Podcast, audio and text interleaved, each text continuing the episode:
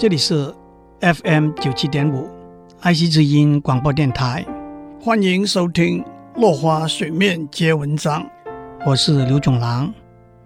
今天我们继续讲太阳神的故事。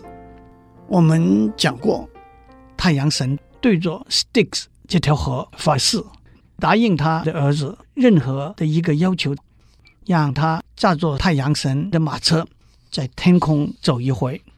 太阳神马上知道他讲错话了，因为在 Styx 河面前说过的誓言是不能收回的。他对他的儿子说：“我发过的誓是不能够收回的，但是我希望你能够收回你的要求。没有一个凡人，甚至除了我之外，没有一个天神能够驾着马车走我每天这一条崎岖的路。早上的时候。”从海面往上爬的路是非常陡的，这几匹马得出尽力气拖着马车往上爬。中午的时候，从高高的天空看下来，会让你心惊胆跳。下午走下坡的时候是最怕人的，连在海里头的神都担心我会头先脚下翻下来。而且这几匹马猛得很，非常不容易控制。还有。你以为一路走来风景很美丽吗？不是的，原路上都是狮子、野牛、蝎子、巨蟹等着伤害你。年轻人，听我的话，看看在这个花花世界里头有什么东西你要选择。为了证明我是你的爸爸，我都会让你得到你要的东西。但是这位年轻人怎么肯放弃驾着太阳神的马车？横过天空这个机会了，而且太阳神已经没有更多的时间去说服他了。东方已经露出紫红色，黎明女神已经用她玫瑰一样的手指打开了天门，星星已经离开了天空，连晨星也开始暗淡了。一切已经准备就绪，这位年轻人跳上马车，让马带着他。越过海面的低云，向天空飞奔。在短短的刹那，他的确觉得他是天空的主宰。但是车子开始狂烈的震动，速度开始增加，他已经没有办法控制马车了。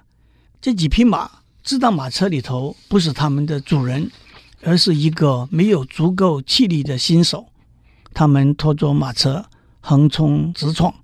高高的往上爬，迅速的往下冲。当车子爬得太高的时候，地上变得冰冷；当车子下降得太低的时候，地面被烧成沙漠。最后，到处都开始着火，烧起来了。从高山到平原到谷底，整个世界都烧起来了。河里的水都变成蒸汽了。奥林匹斯山上的神大为震惊。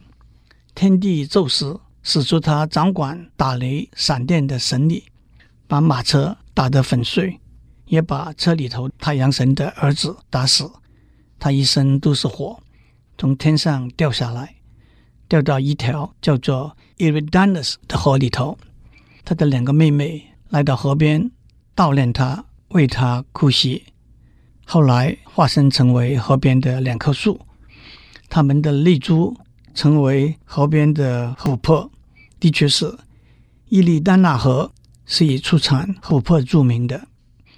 在这个故事里头，太阳神的儿子叫做菲亚顿这就是小孩玩大车的神话故事的结局。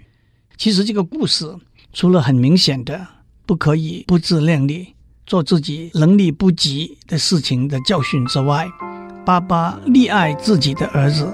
带来不可收拾的后果，也是一个教训。今天先讲到这里，我们下次再见。